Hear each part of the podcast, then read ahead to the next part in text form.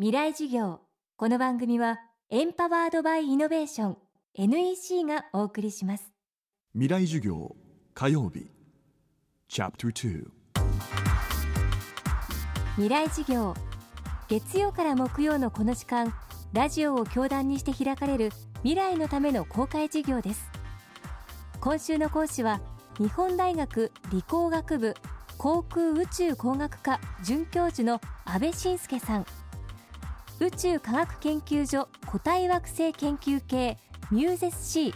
はやぶさプロジェクトに研究員として携わった経験を持っている方です。チェコ共和国での日本学術振興会海外特別研究員。神戸大学大学院理学研究科助教などを経て今年4月台湾の国立中央大学天文研究所勤務から帰国され現職に就いています。今週は2014年末打ち上げ予定のはやぶさ2のミッションをメインテーマに専門の天文学太陽系惑星科学の見地から宇宙開発の現在と未来について伺っていきます。未来事業2時間目。すべての天体を望遠鏡で観測把握する取り組みの重要性について。テーマは太陽系小天体探査で解明できること。私がまだ取り組んでいるのはですね流星や小惑星彗星と呼ばれる太陽系の中でその惑星になれなかった太陽系小天体と私たち呼んでいます。でこれらの天体を、まあ、調査すると何がわかるかというとですね太陽系は今から約46億年前にできました。でその時にですねガスと塵がたくさんあった。そういう中から塵が集まって惑星の元になる微惑星という、まあ、団子状の塊がたくさんできたと思ってください。これ直径がまあ数キロから10キロぐらいのそういったあの団子がたくさんできました。でそういったものが合体衝突しながらだんだん惑星とまあ成長していきました。でその段階で惑星に取り込まれずに残った生き残りが、えー、水星小惑星だとあの考えられています。つまりこういった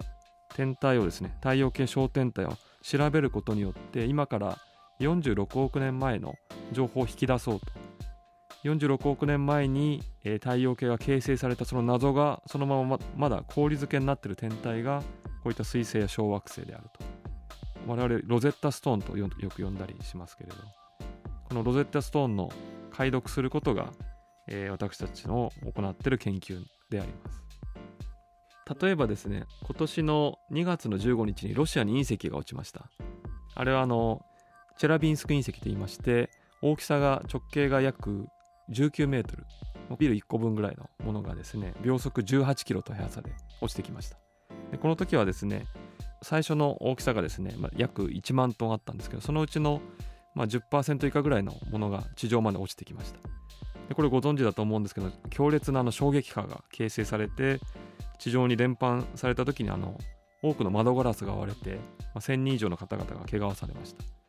でこういった天体っていうのはいつ地球にぶつかるかっていうのが実は私たちまだよく分かってないんですね。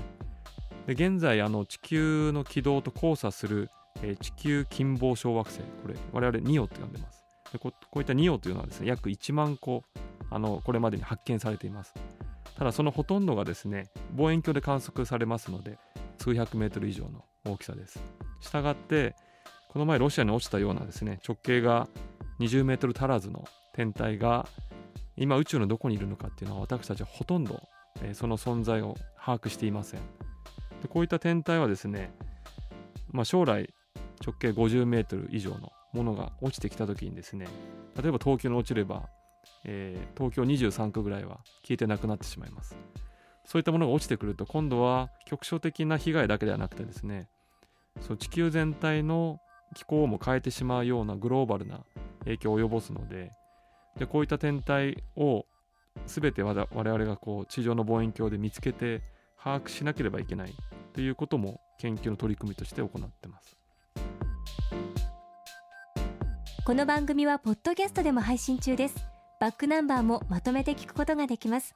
アクセスは東京 FM のトップページからどうぞ。未来授業明日も安倍晋介さんの講義をお送りします。一本の糸でつながる糸電話。覚えていますか？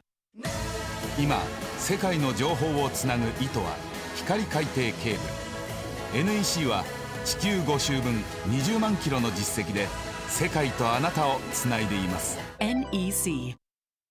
未来授業。この番組はエンパワードバイイノベーション。NEC がお送りしました。